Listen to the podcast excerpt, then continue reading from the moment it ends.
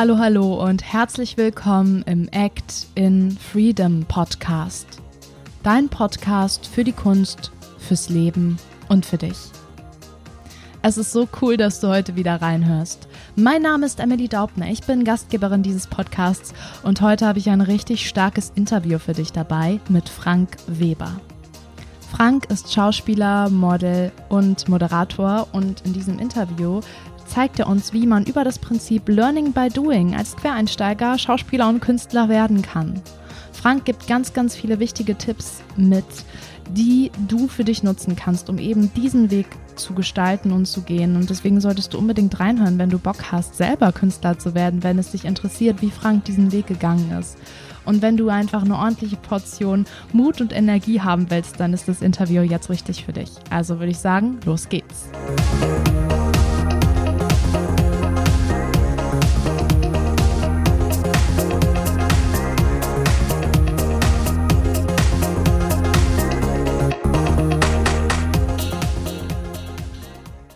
Herzlich willkommen, Frank, im Act in Freedom Podcast. Schön, dass du da bist.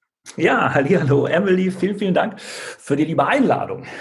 Ja, super. Magst du dich mal, mal vorstellen? Wer bist du? Ja, ähm, ich bin der Frank Weber. Ähm, ich arbeite als Schauspieler, Model und Moderator. Ich habe mich damit 2014 selbstständig gemacht. Das heißt, ich bin jetzt auch der vielfach zitierte Solo-Selbstständige. Ähm, bin 64 in Düsseldorf geboren. Ich, ich wohne in Neuss, äh, habe ein Patenkind in Köln, also bin durch und durch Rheinländer. verheiratet, keine Kinder, vielleicht kommt mal ein Hund dazu, da denkt man schon länger drüber nach. Ja, und ähm, ansonsten, ich bin schauspielerisch ein Quereinsteiger. Mhm. Das heißt, ich habe also keine klassische Schauspielausbildung. Ähm, ich habe das Ganze ja tatsächlich Learning by, äh, by Doing angegangen, habe natürlich entsprechende Workshops und, ähm, und, und sowas gemacht. Ich habe auch zwei Semester Schauspiel äh, an der VHS Düsseldorf äh, bei der Tatjana Auster gemacht. Ähm, aber das meiste habe ich tatsächlich ähm, durch die Arbeit am Set gelernt, ja. Ja, super. Du hast es jetzt schon mal on point gesagt, worum es heute geht. Learning by Doing. Wir zeigen deinen Weg, deine Entwicklung auch als Schauspieler und dass es auch mal gar nicht sein muss, dass man tausend Ausbildungen macht, sondern auch als Quereinsteiger auch später noch Künstler werden kann. Ja. Und wie das funktioniert, das zeigen wir jetzt. Lass uns doch mal ein paar Jährchen zurückspringen, so 10, 15 Jahre, bevor du dich entschieden hast, äh, Schauspielmoderation ähm, mal mehr auf den Grund zu gehen. Wie sah denn dein Leben vor der Schauspielerei aus? Was hast du gemacht? Ja, das, das sah auf alle Fälle anders aus. Ähm, das war ein total geregeltes Leben. Ich bin ursprünglich Diplom-Betriebswirt. Ich habe äh, 25 Jahre in einem Controlling, in einem großen Unternehmen gearbeitet. Ähm, ich hatte einen stinknormalen Bürojob, ähm, gutes Einkommen, nette Kollegen, vernünftige Arbeitszeiten. Also das, da war ich so richtig, ich war in so einer Nische drin ähm, und habe da vor mich hingearbeitet. Mhm. Und ich war Sportler, also im Privaten ähm, war ich war sehr sportlich. Ähm, und 2011 äh, habe ich aufgrund der, der sportlichen Aktivitäten habe ich mich immer durchchecken lassen und in dem Jahr hatten wir erstmals tatsächlich ähm, Krebsfälle im Bekanntenkreis und habe ich gedacht, ach, fragst du mal, was kannst du denn machen und so.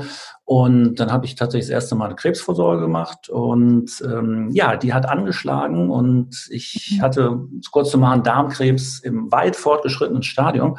Ich habe überhaupt nichts gemerkt, das war ein klein bisschen dramatisch tatsächlich. Ähm, ich musste sofort operiert werden und das brach so pam, pam, pam, pam, pam über mich rein. Eigentlich wollte ich in Urlaub fliegen.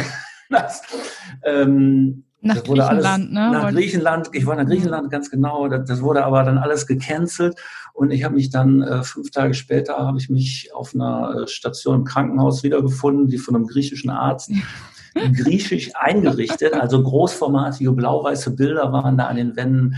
Äh, es sah aus wie in, in Griechenland, also statt Urlaub dort habe ich äh, bin ich im Krankenhaus gelandet, aber ähm, ja, ich, ich konnte zum Glück gut operiert werden.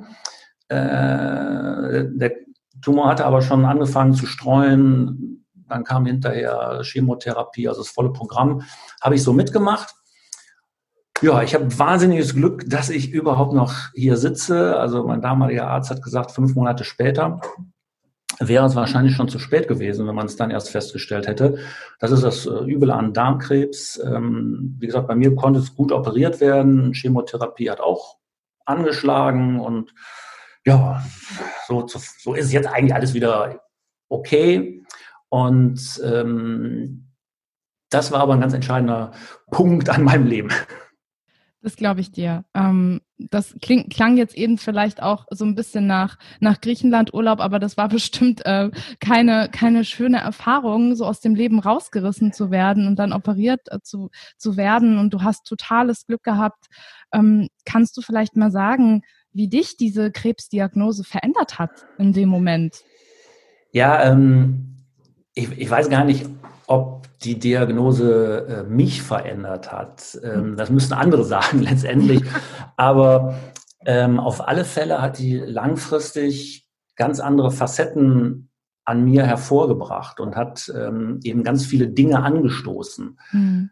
Früher war bei mir, also Sicherheit war mir wichtig. Mhm. und das hat jetzt alles nicht mehr so eine Bedeutung gehabt fortan. Also hm, ich denke, wenn man hautnah ähm, quasi feststellt, wie schnell irgendetwas vorbei sein kann, dann ähm, zumindest bei mir war es so, dann, ja. dann verändert sich einfach die, die Sichtweise und ähm, andere Dinge bekommen einfach viel mehr Priorität. Ähm, dieses Sicherheitsdenken, was ich da, da immer hatte, das war auf einmal total weggeblasen. Und ähm, auch habe ich festgestellt, man braucht gar nicht mehr, man braucht eigentlich gar nicht so viel Geld, ähm, man kommt mit weniger aus. Ähm, und was ich vor allen Dingen gemerkt habe, die Arbeit hat mir eigentlich gar keinen Spaß gemacht. Mhm. Und das habe ich halt in dieser Zeit, ich war quasi ein Jahr raus, ähm, und das habe ich quasi in dieser Zeit gemerkt. Und tatsächlich ist so, ich habe mich schon im Krankenhaus wohlgefühlt. Ist äh, ein bisschen skurril, das Ganze. Ich war vorher auch noch nie im Krankenhaus. Und ich war begeistert, was für einen Job ähm, die Ärzte und Pfleger da machen ähm, im Vergleich, ich sage jetzt mal, zu einem Bürojob. Ähm, und ich, ich fand das irgendwie alles total toll. Und ich fand es auch toll, wie mit mir umgegangen ist. Ähm, ich kann nur sagen, unser Gesundheitssystem, ich finde das sehr, sehr gut. Also ich habe da auf jeden Fall äh, positive Erfahrungen gemacht, bin damit sehr gut dann, dann durchgekommen. Ja, und ähm, dieser, was ich gemerkt habe eben, dass mir der Spaß in der Arbeit aber der war eigentlich gar nicht da. Mhm. Und je länger ich zu Hause war, umso mehr ist mir das irgendwie bewusst geworden, weil ich habe das überhaupt nicht vermisst. Klar, ich habe die Kollegen vermisst und das war alles nett, aber ähm, die Arbeit an sich habe ich überhaupt nicht vermisst. Und weil ich das schon so gemerkt hatte, habe ich hinterher gedacht, komm, jetzt startest du nochmal neu durch. Wenn du wieder anfängst, kaufst du drei neue Anzüge und machst nochmal so einen Restart. Und dann, dann bin ich einen Tag im Büro und dann denke ich, was mache ich hier? Ich fülle hier Excel-Tabellen aus. Was ein Mist und was ein Unsinn irgendwie. Mhm. Ähm, ja, und das hat mich auch nicht mehr losgelassen, muss ich tatsächlich sagen. Ich habe da wahnsinnig angefangen zu denken, ähm, ob mir das Spaß macht, ob mir das keinen Spaß macht. Und äh, das hat sich so ein Jahr hingezogen, bin zum Psychologen gegangen. Ähm, das waren alle alles interessante Erfahrungen. Und dann, zack, ähm, ging es der Firma wirtschaftlich schlecht, war ein großes Unternehmen, wir hatten 4.500 Mitarbeiter, dann mussten 1.500 im ersten Step gehen und mir hat man einen Aufhebungsvertrag unter die Nase gehalten. Ich war 25 Jahre da. In dem Moment bricht einem irgendwie erstmal alles weg. Und man, man denkt, das kann alles, darf alles nicht wahr sein hier. Und der nächste Gedanke war aber sofort, ja, du willst das überhaupt nicht mehr. Du willst ja raus. Du willst was ganz anderes machen. Und ähm, ja, das war für mich dann so, so ein ganz entscheidender Punkt, wo ich gedacht habe, äh, ich, ich, ich fange jetzt nochmal irgendwas Neues an. Total gut. Also ich meine, äh, im Endeffekt wolltest du das selbst und dann hat das deine Firma quasi für dich entschieden, dass du ähm, ja, genau. Neues machst, ne? Das, das, ist richtig. Im ersten Moment ist man, war ich total sauer. Ich war total vor den mhm. Kopf gestoßen. Ich habe gedacht, das kann wohl nicht wahr sein. Ich war nie krank und jetzt bist du einmal krank und jetzt äh, so etwas. Aber im Nachhinein, ähm, klar, das kam von außen und das war für mich wahnsinnig wichtig. Von innen, ich selbst, ich hätte es nie gemacht. Ich wäre da bis zur Rente sitzen geblieben. Hundertprozentig. Und diese Anstöße, die von außen kamen, also einmal die, die Krebserkrankung, die bräuchte ich nicht nochmal tats ja, tatsächlich, tatsächlich, ja, auch, auch wenn es positive Aspekte hatte, aber ähm, dann eben auch dieses, ich bin ja nicht gekündigt worden, sondern gab eben Aufhebungsvertrag, aber zu sagen, zack, hier ist ein Schnitt und jetzt muss ich was Neues machen. Mhm. Das hat ja nochmal Energie irgendwo freigesetzt, weil ja, dann sitzt du da und denkst du, ja, was, was machst du jetzt? Also ich finde das ja äh, total mutig, welchen Weg du gegangen bist, weil ich höre das ganz oft, ähm, dass irgendwie, wenn jetzt jemand schon lange im Beruf ist, diese Angst da ist, ja, was, wenn ich irgendwann gekündigt werde und ich finde ja nichts mehr, was soll ich denn dann machen? Ich bin ja, ja, nur da ausgebildet und so engstirnig zu denken. Und du hast dich ja total erweitert um deine Qualitäten, um das, was du machst. Was hast du denn gemacht danach, um dich da wirklich zu finden? Ja, das war natürlich ähm, alles schon ein bisschen langwieriger. Ne? Das ging jetzt nicht so mhm. ratzi aber ich, ich wusste erstmal, zack, da will ich nicht mehr ja. arbeiten. So, auch schon mal gut, ne? Auch schon mal gut. So. Entscheidung. Dann habe ich gedacht, ist ja. ja gar nicht schlecht. Äh, Aufhebungsvertrag, kriegst eine Abfindung, damit kannst du dich eine Weile über Wasser halten. Ähm, da wirst du schon was finden. Und ja, dann bin ich auch, so ein bisschen in mich gegangen, was könnte ich denn tun? Dann war der erste Gedanke so, ja, ich bin Sport, das ist so mein Ding, ich bin Trainer im Inline-Speedskaten kannst du da als Trainer was machen. Äh, das macht mir, hat mir immer wahnsinnig Spaß gemacht, mit den Leuten zu arbeiten. Ähm, das war eigentlich so total mein Ding in der, in der Freizeit. Habe ich überlegt, da was draus zu machen. Ist aber schwierig. Die Sportart ist in Deutschland jetzt nicht so, wo sie mit Geld verdienen lässt. Habe ich zwar ein bisschen was gemacht, aber nicht so ganz. Dann hat mich wahnsinnig ähm, ja so Gesundheitsprävention interessiert. Mhm. Durch meine eigene Geschichte, ich habe die ganze Zeit gedacht, wie hättest du das merken können? Wieso hast du das nicht gemerkt? Du bist Sportler. Und ähm, dann bin ich über einen Sportkollegen ähm, auf was aufmerksam geworden. Ähm, Herzratenvariabilitätsmessung führt jetzt zu weit, das groß zu erklären. Auf jeden Fall, ähm, da habe ich nochmal eine Ausbildung gemacht, weil mich das Thema auch gepackt hat. Was kann ich, was kann ich über meinen Herzschlag eigentlich alles feststellen?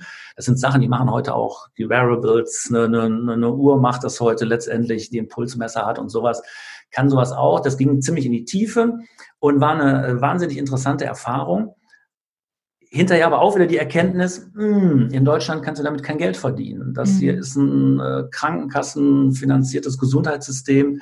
Die Leute sind gar nicht bereit, Geld für etwas neben der Krankenkassenleistung auszugeben, mhm. wenn das nicht vom Arzt kommt. Ja, und dann kann das noch so gut sein, ähm, das machen die dann nicht. Und parallel dazu habe ich aber auch schon, ich habe mal in einem Sportladen gearbeitet.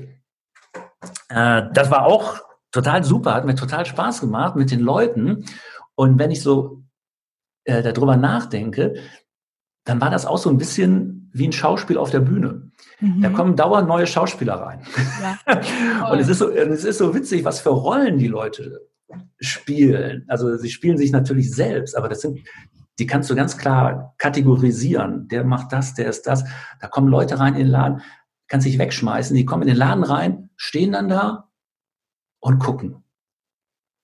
Und wenn du die fragst, kann, kann ihnen irgendwo helfen, ne? die wissen überhaupt nicht, was sie wollen. Also ganz merkwürdig. Da kommen Leute rein, die wissen überhaupt nicht, was sie wollen, ähm, kaufen aber hinterher irgendwas. Dann kommen Leute rein, die wissen ganz genau, was sie wollen. Die wissen ganz genau, was sie wollen. Die wollen aber auf gar keinen Fall deine Beratung. Und die gehen mit was ganz anderem hinterher raus. Das Geile ist auch, ich war auch mal im Verkauf, ne? Du bist ja als Verkäufer, denkt man jetzt, man ist ja zu den Kunden immer gleich, ne? Ja, ja.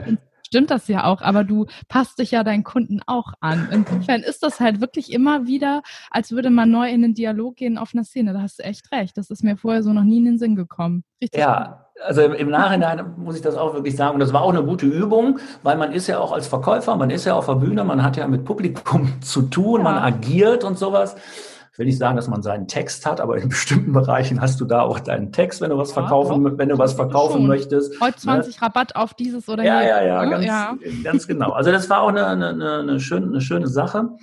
Ähm, parallel dazu habe ich aber, und das war der entscheidende Schritt, ein Persönlichkeitscoaching mhm. gemacht.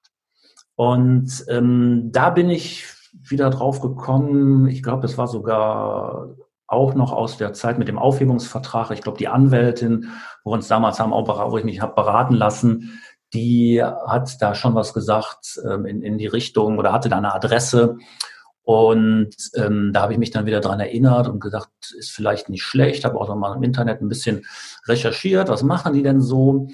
Und ähm, habe dann nach einem Coach gesucht, ja, der aus mir so ein paar Sachen vielleicht rauskitzeln kann. Also ich wusste nicht so richtig, wo soll es hingehen. Was ich irgendwie wusste, der alte Firma, das war halt nichts mehr. Ähm, aber was kann ich eigentlich? Was, was will ich? Ähm, da war ich mir unschlüssig. Mhm. Und ähm, dann habe ich mir auch ein paar Coaches angeguckt. Und auch das war total interessant. Ich habe, ähm, die, die sind so unterschiedlich, wie eben auch Leute unterschiedlich sind. Ähm, da war der, der eine Coach, als ich da ankam, hatte der quasi eine fertige PowerPoint-Präsentation über mich und mein Leben, was er im Netz gefunden hat, was er aus dem Gespräch, Vorgespräch ähm, hatte er da. Das war wahnsinnig. Das war so ein Chaka-Chaka-Typ. Ähm, und äh, war ich erstmal beeindruckt, muss, muss ich ganz, ganz ehrlich sagen. Dann habe ich aber mir andere auch noch angeguckt. Dann war jemand, mit dem habe ich auf der Wiese gesessen, einen Baum umarmt. Da habe ich gemerkt, nee, da habe ich keinen so einen richtigen Zugang zu. Dann war eine andere Coachie, äh, das war so ein Mami-Typ, das war auch nicht so meins. Ähm, und dann habe ich gedacht, ja, komm, du machst das bei dem Chaka Chaka der, äh, der macht ja, der ist zwar teuer und alles, aber hat sich informiert hat, über dich, ne? Ja, der hat ja schon einen richtigen Plan gehabt. Ne? Mhm. Und dann habe ich den angerufen und gesagt, ja, äh, was überlegt und so. Und ich, ich glaube, äh, ich würde das gerne mit Ihnen machen. Und dann sagt er zu mir, ja, das ist, äh, das ist super, aber ich habe auch überlegt und ich glaube, wir passen nicht zusammen habe ich im ersten Moment gedacht, was ist das denn für einer? Ähm, im, Im nächsten Step habe ich aber gedacht, wie professionell ist der?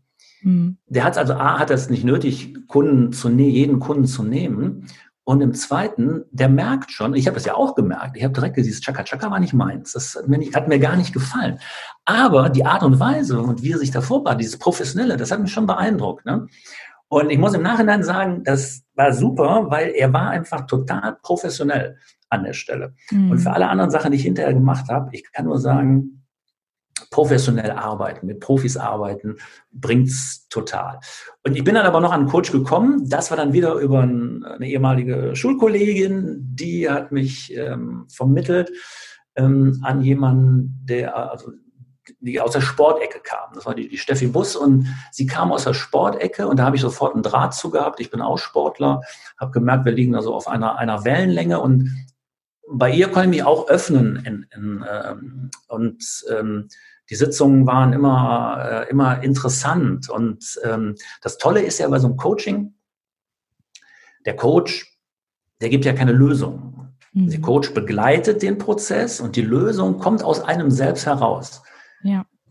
Und was ich gemerkt habe, ähm, die Steffi hat mir immer Fragen gestellt, die habe ich mir schon tausendmal gestellt. Ich habe mir die nur nie beantwortet. Oder ich wollte mir die nie beantworten. Ich habe immer, ich immer das Problem gesehen am Horizont. Und dann habe ich mich nie getraut, den ersten Schritt überhaupt zu machen. Ich habe auch schon früher, äh, habe ich durchaus gedacht, oh, das ist irgendwie, was du hier machst, äh, ist irgendwie langweilig und bewerb dich mal woanders hin. Aber wenn dann irgendwas nicht geklappt hat, ne, ich direkt eine Absage bekommen habe oder so, dann habe ich das Ganze beiseite gelegt und das klappt sowieso nicht. Oder du brauchst einen anderen Bereich, außer Controlling, brauchst dich gar nicht bewerben, weil das ist hier Schubladendenken und habe überhaupt nicht angefangen. Und ähm, das kam in diesem Coaching-Prozess alles so raus. Ähm, und da kamen so interessante Sachen bei raus, dass ich gut mit Menschen kann, dass ich ähm, bei Hochzeiten, bei Geburtstagen, ich war immer der, der moderiert. Mhm. Äh, ganz viele Freunde haben immer gesagt, hey, Frank, du musst mal zum Fernsehen. Ne? Immer gesagt, ja, ja, klar. so ein Quatsch. Ähm, aber das hat mir immer wahnsinnig Spaß gemacht. Da bin ich drin aufgegangen. Wir haben schon vor 20 Jahren, haben wir einen Film gedreht einen Freund zum 40. Geburtstag.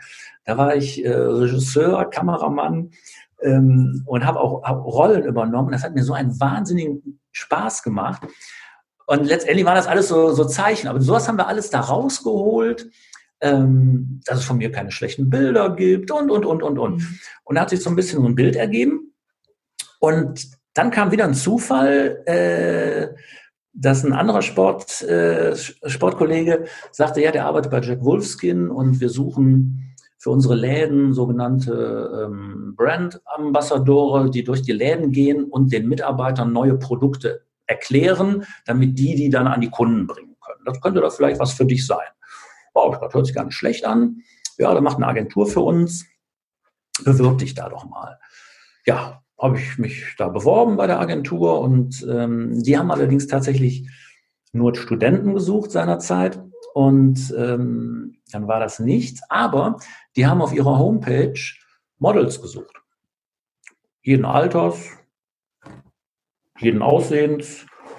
Oh, habe ich gedacht, Model, kann mir auch mal probieren. Warum eigentlich nicht? Ne? Mhm. Haben wir herausgefunden, gute Fotos gibt es von mir und sowas kann ich ja vielleicht.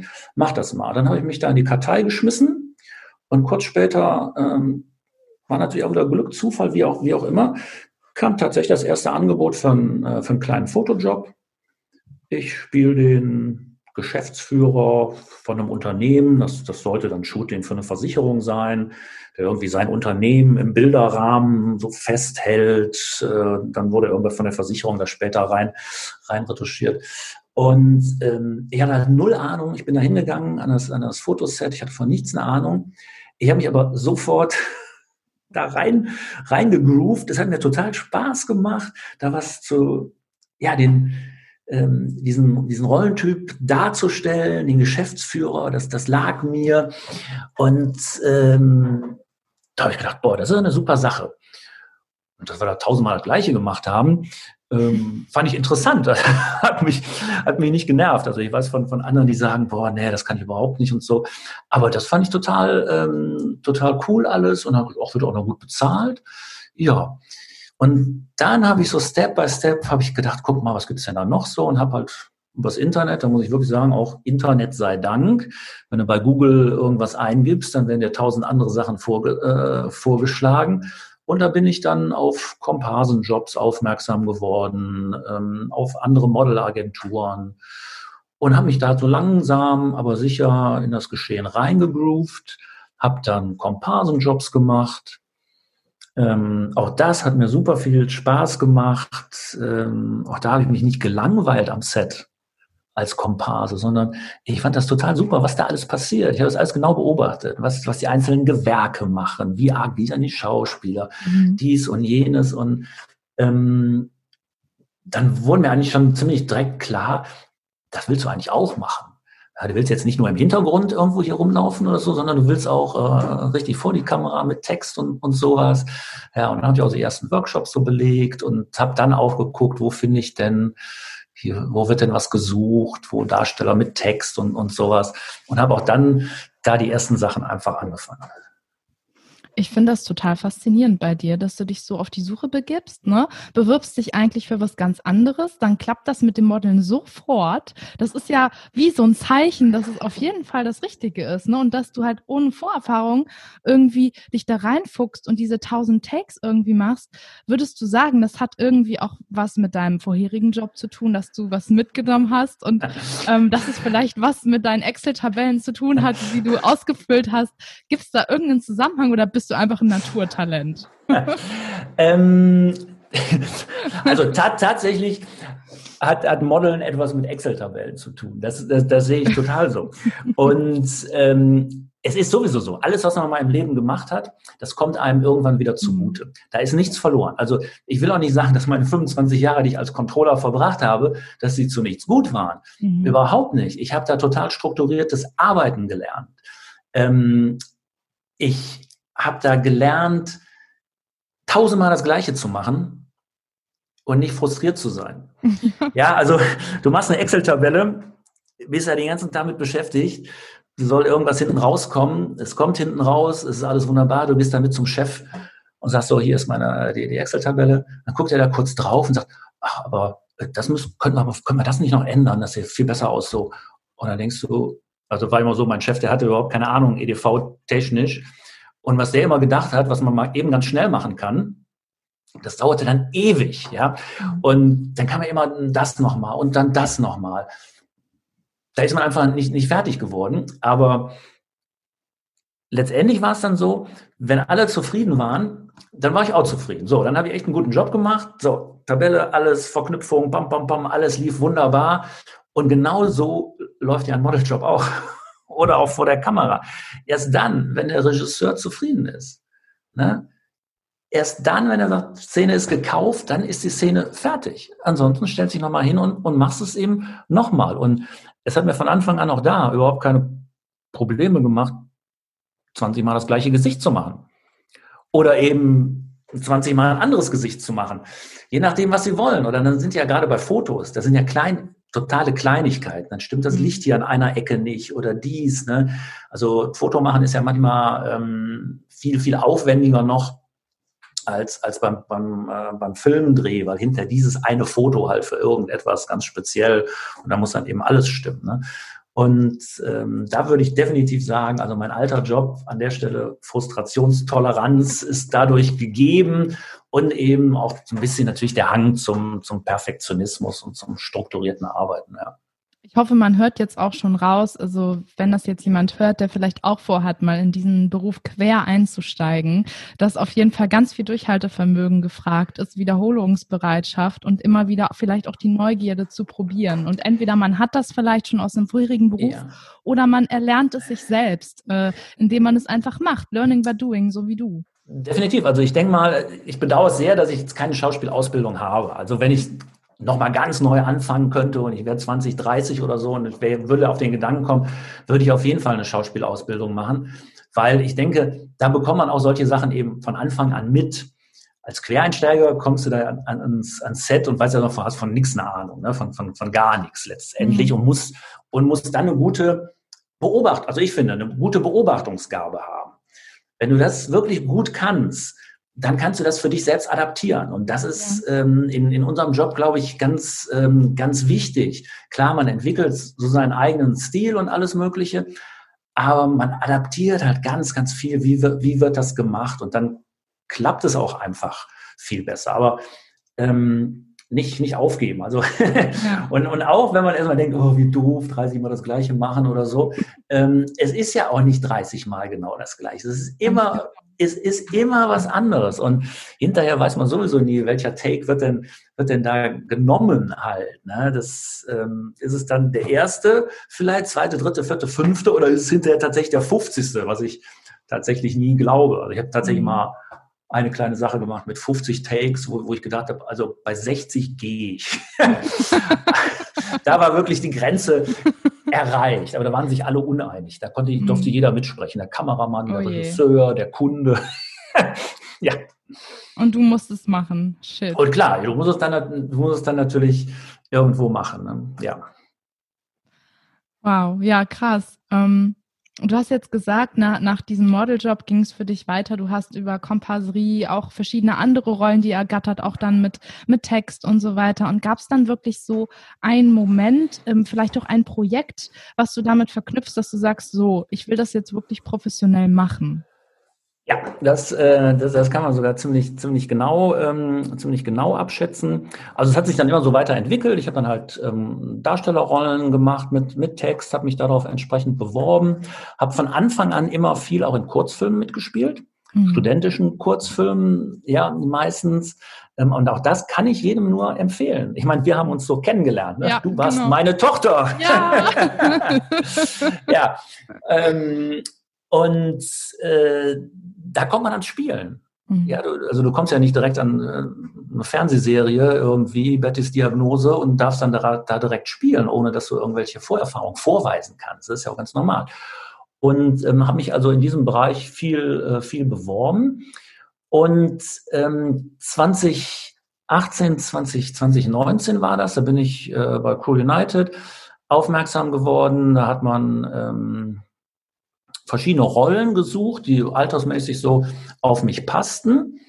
Und habe ich mich beworben und äh, der Regisseur hat dann auch mit mir ein Skype-Interview gemacht damals, also auch schon für, für sowas sehr auf, sehr aufwendig äh, für so eine studentische Produktion, was wir da alles so gemacht haben.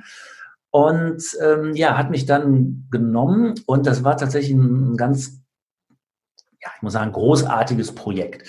Kurzfilm ist nämlich leicht untertrieben, das waren 30 Minuten. Mhm. Und ähm, die Jungs, die das entwickelt haben, die Jungs und Mädels, ähm, wollten damit zur Berlinale.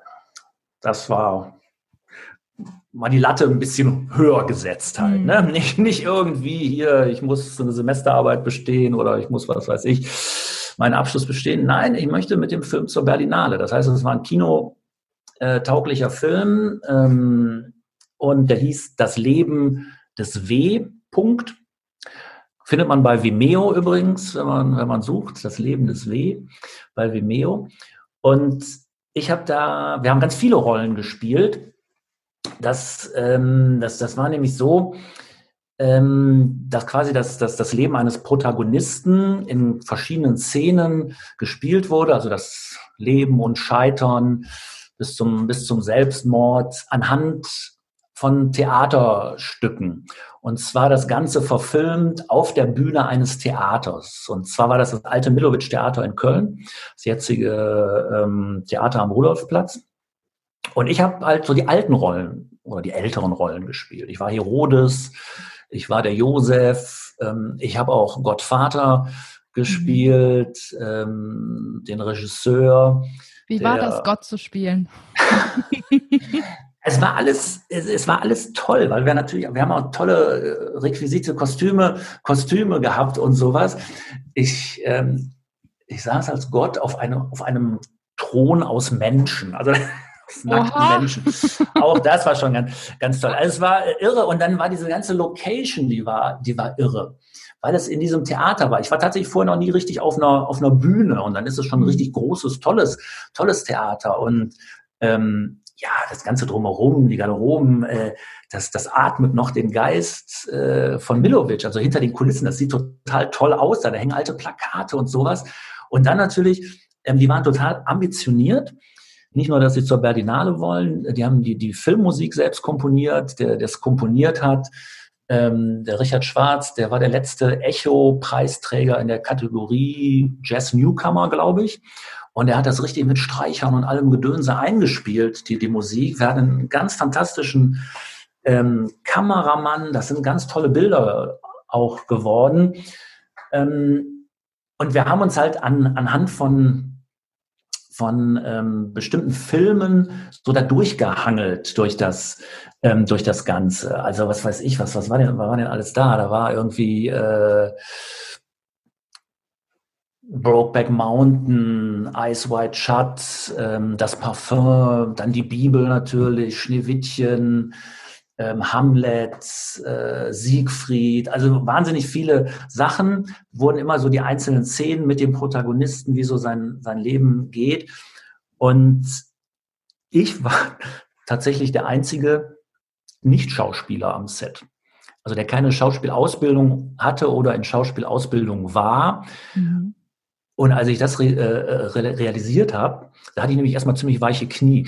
da habe ich gedacht, oh Gott, ähm, was hast du dir da jetzt äh, angetan? Die, die, äh, das sind alles Profis und du bist äh, hier so der, der Amateureinsteiger. Aber A, waren ja alle super, super, super, super nett. Und B, wir haben da zwei Tage gedreht ähm, in dem Theater und das war so eine fantastische Zeit. Und ähm, ja, ich ich bin da nochmal richtig aufgegangen. Man hat es offenbar nicht gemerkt, dass du äh, keine Ausbildung hattest, würde ich jetzt meinen. Nein, er, er, er, er, wusste, er wusste das schon, ähm, der Regisseur, aber äh, kein Problem. Er wollte so den, den, den, Typen eben haben und, und er sagte auch hinterher, ähm, erste Szene hätte man auch gemerkt, da wäre ich noch sehr, ähm, sehr zurückhaltend gewesen mhm. und so, aber das hätte sich dann halt im, im Laufe der Zeit da äh, eben auch total ergeben. Ja, und dass wir da fertig waren, ja, da war ich mir sicher, ich bin Schauspieler. Also ähm, nicht nur, dass ich hier auf den Brettern stehe, ähm, nicht nur, dass ich mit, mit Profis äh, da, da gespielt habe. Der Film ist toll geworden. Zur Berlinale haben wir es nicht geschafft. Aber egal. Ähm, dann letztendlich, ich mache das ja auch professionell. Mhm. Das heißt, es ist mein Beruf, es ist meine Profession. Und mhm. ähm, deswegen bin ich auch der Meinung, ich kann mich tatsächlich auch als Schauspieler bezeichnen, weil ich damit wirklich meinen Lebensunterhalt verdiene. Ja, ich bin selbstständig in diesem Bereich, Modeling, Schauspieler, Sportmoderation mache ich halt. Ähm, und das wurde mir da so, so alles klar. Und das war auch wieder ein weiterer Step ähm, so Selbstbewusstsein zu kriegen und zu sagen, zack, so, jetzt machst du hier an der Stelle, ähm, guckst du auch weiter und guckst doch vermehrt eben vielleicht nach ein paar, paar Rollen, die du, die du so angehen kannst. Nicht nur mal ein Satz hier, mal ein Satz da. Und auch da hat sich halt im Laufe der Zeit dann das eine oder andere tatsächlich auch ergeben. Mhm. Und wie ist es aktuell? Also ich glaube, 2020 äh, war natürlich wahrscheinlich äh, weniger auch bei dir los aufgrund der Krise. Wie bist du denn damit umgegangen? Ja, ähm, tatsächlich, weil ich ja breit aufgestellt bin, ähm, dass ich Modeling und, und Schauspieler mache, ist das gar nicht so das Problem. Das Geld verdient man, muss man ja sagen, auch tatsächlich in der Werbung. Mhm. Das mhm. verdient man nicht beim Fernsehen oder, oder beim Film Geld, wenn man wirklich das professionell betreibt, das kommt schon in der Werbung irgendwo. Und ähm, klar, drei Monate im Frühjahr lief gar nichts, das ist richtig. Ähm, interessanterweise hatte ich aber Januar, Februar waren meine besten Monate ever. Mega. So dass sich das aus, so dass sich das ausgeglichen hat und der Rest mhm. des Jahres lief eigentlich wieder relativ normal. Also dann wurde mhm. wieder gedreht, da wurden auch wieder Fernsehsachen gedreht, aber eben Werbung und das läuft halt weiter. Die Unternehmen werben immer, immer weiter. Das äh, ja, und ich habe aber allerdings auch mal gemerkt, bei einer Sache, die ich, Werbesache, die ich gedreht habe, dass es eben auch für Schauspieler gar nicht so einfach ist. Ne? Wenn ich mhm. irgendwo ein festes Engagement als Schauspieler habe, dann darf ich gegebenenfalls gar keine Werbung machen. Das heißt in den Verträgen manchmal ganz ähm, scheinbar ganz merkwürdig auch geregelt oder es wird auch nicht gerne gesehen, dass man die große Kunst auf der einen Seite hat und dann den schnöden Mammon in der in der Werbung. Ich weiß nicht. Ähm, auf jeden Fall habe ich so gesehen, dass ich da so eine Nische besetzen kann. Ja und ähm, habe ich auch und ähm, tatsächlich habe ich dann auch noch was gefunden Ende des Jahres, was ich von zu Hause aus machen kann, in so einem kleinen Greenscreen-Studio, nehme ich so ein paar Filmchen auf ähm, das ist äh, eine, eine ganz gute Sache. Das geht jetzt auch noch in dem Januar weiter und vielleicht ergibt sich dadurch sogar noch was anderes. Ähm, das muss man einfach sehen. Und ich glaube einfach, wahnsinnig wichtig ist, dass wir eben Netzwerk haben. Also das finde ich auch das Tolle an eurem Podcast, wenn, wenn ich das hier mal eben einwerfen darf. Gerne. Ähm, das, das mit dem Netzwerken, das ist nämlich mhm. die ganz entscheidende, die ganz entscheidende Sache. Ähm, weil ohne, dass du Kontakte und Mitstreiter hast, ist es wirklich natürlich schwierig. Ne? Das, äh, das auf alle Fälle. Und deswegen kann ich auch da nur jedem raten, sich mit anderen zusammenzutun, ähm, weil darüber habe ich wahnsinnigen Input bekommen. Und man wird ja auch weiterempfohlen zum Teil. Das hast du ja erzählt. Du kommst dann über Person A oder B zu Projekt C. Das ist halt super wichtig, im Austausch zu bleiben. Und es reicht oft nicht, sich nur zu bewerben. Also auch das ist wichtig, auch für alle, die neu einsteigen. Ich glaube, niemand darf erwarten, zu Hause zu sitzen und die gute Produktion vor der Tür klingen zu haben, die dich unbedingt haben will. Da muss man halt auch was für tun.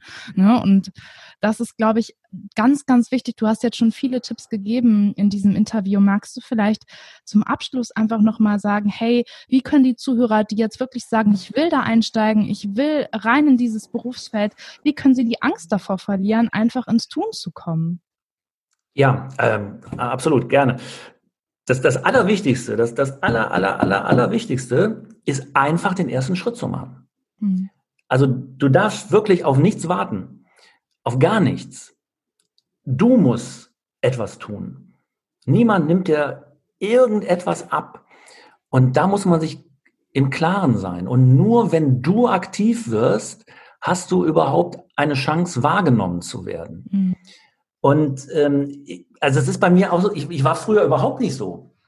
Ich war, ähm, ich will nicht sagen, dass ich introvertiert war, das, das ist vielleicht der falsche Ausdruck, aber ich bin zum Beispiel der absolute Null-Netzwerker. Null. Ich wäre nie auf irgendjemanden zugegangen und hätte gefragt oder hätte gesagt, hallo, ich bin der Frank und was machst du denn hier eigentlich? Und, ähm, und sowas. Dazu musste ich mich tatsächlich auch zwingen, das zu machen. Also ich weiß noch ganz genau, ein ganz entscheidender Schritt war zum Beispiel, dass ich bei Facebook gesehen habe, es gibt eine Gruppe in Düsseldorf, die nennt sich Filmtalk NRW und die treffen sich einmal im Monat. Und da habe ich gedacht, ah, da gehst du mal geh da doch mal hin. So, und wenn ich da hingegangen wäre und ich hätte mich da in eine Ecke gesetzt, hätte mir, ja, waren ein paar Leute, die sind interviewt worden und so, hätte mir das nur angehört, wäre dann wieder nach Hause gegangen, dann wäre ich genauso schlau ge gewesen wie vorher. Mhm. Aber dann fragt man halt mal seinen Nebenmann, ja, was machst du denn? Wo kommst du denn her? Machst du auch was als Schauspieler oder so? Und dann fragt man sich einfach darum. Und ich sage mal, die ersten fünf Treffen, glaube ich, die Themen, manche waren interessant, manche waren semi-interessant, die da vorgestellt wurden. Aber interessant waren die Leute, die da waren. Und ähm, man muss eine, eine, gewisse Neugier auch mhm. mitbringen. Man muss auch Neugier auf Leute mitbringen. Und äh, dann wirklich einfach mal hören. Und dann ganz, ganz oft ist es so, du hast äh, Bedenken, jemanden anzusprechen oh, vielleicht ist er jetzt beschäftigt oder der hat jetzt gar keine Lust oder sowas. Und ich habe so oft jetzt festgestellt, das denkt der andere genauso. Mhm. Der, hat die gleich, der hat die gleiche Angst, aber der freut sich auch, wenn er dann angesprochen wird und sich jemand für ihn interessiert. Das ist egal. Das ist, beim Promi ist das immer noch so. Ja, der Promi, wenn der nicht angesprochen wird, dann fühlt er sich schlecht. Das heißt, ist mir schon ganz oft auf, aufgefallen. Das ist nicht so, dass sie nicht angesprochen werden wollen. Nee, weil die Promis sind, die möchten angesprochen werden, damit sie ihren Status auch bestätigt bekommen. Also da ist ja eine, eine so, der andere so sicherlich, ja. Aber ähm, das ist ganz häufig so. Das ist nicht so, dass sie nicht sprechen wollen. Und Im Zweifel, ähm, um das mal einzuwerfen, im Zweifel kriegst du halt Nein. Und dann, was passiert dann, ne? Genau. Das ist ja nicht so, dass du dann auf einer Bühne stehst und alle lachen dich aus dafür. Also ich glaube, ja. da muss ich halt mal sagen, was wäre denn das Worst-Case-Szenario, ne? Ja, ja, abs und, absolut, ne? Das Worst-Case-Szenario ist halt ein Nein oder nee, ich habe keine Zeit oder nee, bin ich interessiert.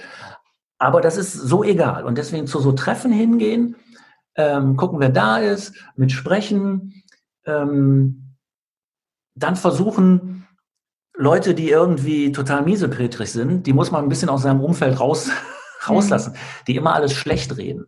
Die gibt's auch. Ja, die, die gibt's aber auch am Set, ja, die gibt's bei Komparsen, die gibt's bei Darstellern. Ja, da ist immer alles, oh, hm, ich krieg keine Jobs mehr und jammer, jammer, die alle nur rumjammern. Nee, man muss sich mit Leuten umgeben, die positiv sind, mhm. die versuchen, was, was zu machen und immer dran denken, ich muss mich bewegen. Die mhm. anderen müssen sich nicht bewegen. Ich muss mich bewegen. Das muss nicht perfekt sein. Also ich habe ja auch total unperfekt angefangen. Total. Ich habe tatsächlich mit Urlaubsfotos angefangen. Also zugegeben waren die nicht schlecht, aber äh, also ich war jetzt nicht in der Badehose am Strand. Ne? Nein, das äh, haben wir mal ein paar nette Fotos, hat meine Frau im, Café damals gemacht. Also mit den Fotos, die meine Frau von mir im Café gemacht hat, mit denen habe ich mich beworben tatsächlich. Das waren die ersten Jobs. Und ähm, man muss einfach Sachen versuchen. Und, und, und zum Beispiel, wenn du vor die Kamera möchtest, dann solltest du einfach wissen, äh, ja, wie, wie, wie lächle ich denn richtig? Und ähm, wenn man ein nettes Bild von mir haben will, da muss man schon mal in die, in, zu Hause in den Spiegel gucken und sagen, ja, wie sieht das denn eigentlich aus? Ähm, da muss man auch mal ehrlich zu sich sein und sagen, oh, das ist aber ein bisschen merkwürdig. Oder wie stehst du, wie sitzt ich sitze jetzt auch schon gerade, ich hänge hier schon wieder gerade, stelle ich fest. ne? Da muss man auch mal wieder ein bisschen Körperspannung und sowas reinbringen. Da muss man an sich halt ähm, ein bisschen arbeiten. Ne? Also ich sage nur so ein Stammtisch hier, ähm, wie, wie, wie der Filmtalk NRW, total wichtig. Geht jetzt natürlich auch gerade nicht. Mhm. Ähm, haben jetzt einmal eine Online-Geschichte gemacht, aber das, das fehlt natürlich total. Ich, ich hoffe einfach, dass das wieder, ähm, wieder kommt in den nächsten Monaten. Ähm, Aber ja. stattdessen gibt es ja auch Facebook-Gruppen oder ähm, das, was wir machen. Man kann ja auch selber anfangen, Netzwerk ja. zu gründen, auch wenn das natürlich mit viel Arbeit verbunden ist. Klar. Aber wenn du nicht das findest, was du suchst, dann mach doch selber was. Was hält ja. dich denn ab?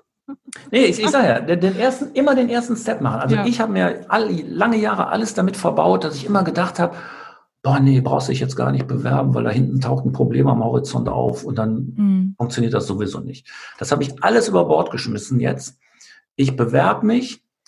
Ähm, natürlich, Frustrationstoleranz ist wichtig in dem Job. Ja. 90 Prozent Absagen oder 80 Prozent sind ja nicht, sind ja irgendwo nicht unnormal. Aber auch das ist was. Keine Bewerbung ist umsonst. Die bringen alle was. Jede Bewerbung, die du machst, bringt dich weiter. Und wenn es nur technisch ist, dass du jetzt ein E-Cast weißt, wie du ein E-Casting machst. Ich habe vorher noch nie ein E-Casting gemacht. Also muss ich mir auch darüber Gedanken machen, wie mache ich denn ein E-Casting alleine? Ja, so, erste Erkenntnis, ich brauche ein Stativ. Ja. also ganz simple, simple Sachen. Und ähm, zweite Erkenntnis, äh, ich brauche irgendwie einen Raum, der vielleicht irgendwie hinten nicht ganz so unaufgeräumt aussieht, damit alle nicht in den Hintergrund gucken, sondern nach vorne gucken, was macht denn da, da vor der Kamera und nicht, was steht denn da hinten äh, da hinten rum. So, und dann machst du dir technische Gedanken äh, über so etwas. Ich finde E-Castings perfekt. Ja, du machst das, guckst dir an.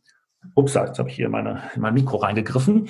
Guckst dir das, guckst dir das an und sagst, oh nee, da hast du ja, hast ja Mist gebaut, das musst du nochmal machen. Ja, das kannst du quasi bis zur Perfektion treiben. Du bist quasi dein eigener Regisseur an der Stelle und ähm, merkst auch direkt, das ist gut oder das ist schlecht. Und dann merkst du auch schnell, wo ist dein Rollentyp? Da muss ich aber kurz einhaken. Ähm, also es gibt so Typen, da gebe ich dir total recht, die können das total gut, sich selber anzusehen und dann zu merken, ah, das ist gut oder das ist nicht so gut. Ich zähle aber eher zu den Typen, die, je mehr ich mir das angucke und je mehr Versuche ich mache, desto mehr kritisiere ich mich selber. Ah, okay. Und deswegen finde ich es da auch immer gut, ein Netzwerk zu nutzen, Menschen zu nutzen, die vielleicht selber für dich nochmal drauf gucken. Ja, klar. Ich zum Beispiel schicke das meistens nochmal meinen Schauspieldozenten oder so, dass die dann sagen, äh, ändern nochmal das oder das, weil weil mir das schwerfällt, ähm, zu switchen von Spiel zu Regie. Weil ja. quasi, du machst es ja in dem Moment selbst. Ja, und ich genau. glaube, auch das muss man halt ausprobieren und für sich gucken, was gut funktioniert. Und ein E-Casting muss auch nicht perfekt sein an dieser Stelle. Nein. Also dreh es nicht hundertmal.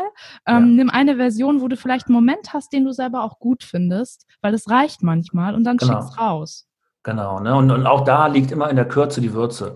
Mhm. Ne? Nicht äh, riesig ewig lang und ähm, nicht beim Vorstellen, ich weiß nicht, da fünf Minuten oder sowas. Das interessiert die Leute überhaupt nicht. Die ja. wollen eigentlich nur guck, kurz gucken, wie sieht er aus, wie bewegt er sich, kann er reden oder, oder so. Ähm, da geht es nicht um irgendwelche Kleinigkeiten oder sowas. Ne? Da legt man viel zu viel Wert drauf, das glaube ich auch. Es geht einfach um grobe Sachen, passt er jetzt in die Rolle rein und nicht, kann der jetzt den Text da exakt sprechen mhm. oder, oder sowas ne, sondern hat er vielleicht das gewisse Extra, was ich mir vorstelle für die Rolle und macht er das ganz gut so. Ne? Ja, so ist das, ja.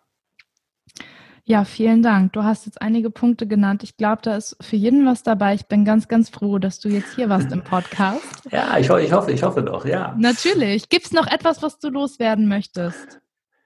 Ähm, ja. Ich finde eure Musik total klasse. Ich auch. liebe es. Ja, ich, also tatsächlich freue ich mich jedes Mal, wenn der Jingle am Anfang, am Anfang kommt. Das ist tatsächlich Musik, äh, zu der ich tanzen könnte. Yes, ähm, ja. Mhm. Finde ich, finde ich total super und dann freue ich mich tatsächlich, auch wenn es schade ist, dass die Folge zu Ende ist, aber dann kommt, kommt nochmal noch mal die Musik. Ja, das finde ich super. Ja, überhaupt, dass ihr den Podcast macht und ähm, hat sich auch gut entwickelt. Finde, finde ich, sind wirklich interessante Folgen bei. Also ich fand jetzt auch die von Nikolai Will total super oder mhm. von der Vanessa Flüchter, die auch schon mal meine Spieltochter oder immer noch meine Spieltochter ist in, ja, in, in einer Sache, die wir machen zusammen. Ähm, ja, da, da kann man reinhören und ich, ich hoffe einfach, dass wirklich der ein oder andere immer mal einen netten, ja, eine nette Sache mitnehmen kann für sich und es auch nicht ganz so langweilig ist. Aber ich fand es bisher nie langweilig. Vielen Dank, dass du direkt Werbung für uns machst. Das ist super lieb von dir. Dann will ich jetzt mal kurz Werbung für dich machen. Liebe Zuhörer, ähm, ihr habt jetzt diese Folge bis hierhin gehört und ich empfehle euch dringend mal beim Frank vorbeizuschauen. Und jetzt bist du noch mal dran, wenn die Leute jetzt Bock haben, mit dir zu arbeiten, sich mit dir zu connecten, was ich wirklich sehr empfehlen kann, weil ich habe die ganze Zeit gegrinst. Es ist super schön, mit dir zu quatschen, mit dir zu arbeiten, auch vor der Kamera. Wo können die Leute dich finden? Ja, natürlich auf meiner Homepage. Das ist www.frank-weber.eu. Ja, da ist eigentlich alles ähm, alles zu sehen. Und auch die Homepage habe ich aufgebaut über Netzwerk. Ne? Auch das, mhm. ich, ich hätte da überhaupt keine Ahnung. Ich bin da total der DAO, was sowas angeht. Und da bin ich auch total froh, dass ich Leute getroffen habe, die sowas können. Und ähm, dann haben wir das zusammengebaut. Ähm, bin ich auch äh, ja, bin stolz drauf, ähm, was wir da gemacht haben sehr schön geworden und da sieht man halt Vita und all sowas, was ich bisher gemacht habe und natürlich Kontaktformularen und all sowas. Also wer da mit mir in Kontakt treten möchte, gerne über die Homepage. Das gibt es auch in den Show Notes nochmal nachzulesen, wer jetzt nicht mitgeschrieben hat. Super. Ich danke dir für deine Zeit, dass du heute da warst. Bin sehr, sehr happy. Und wenn dir diese Folge gefallen hat, lieber Zuhörer, dann melde dich bei uns, lass uns eine Rezension da, empfehle sie gerne weiter Menschen, die das unbedingt hören sollen. Und dann freue ich mich ganz doll, dich in der nächsten Folge wieder begrüßen zu können. Und dir, Frank, sage ich nochmals Danke. Ciao, ciao. Vielen Dank, von mir auch. Ciao, ciao.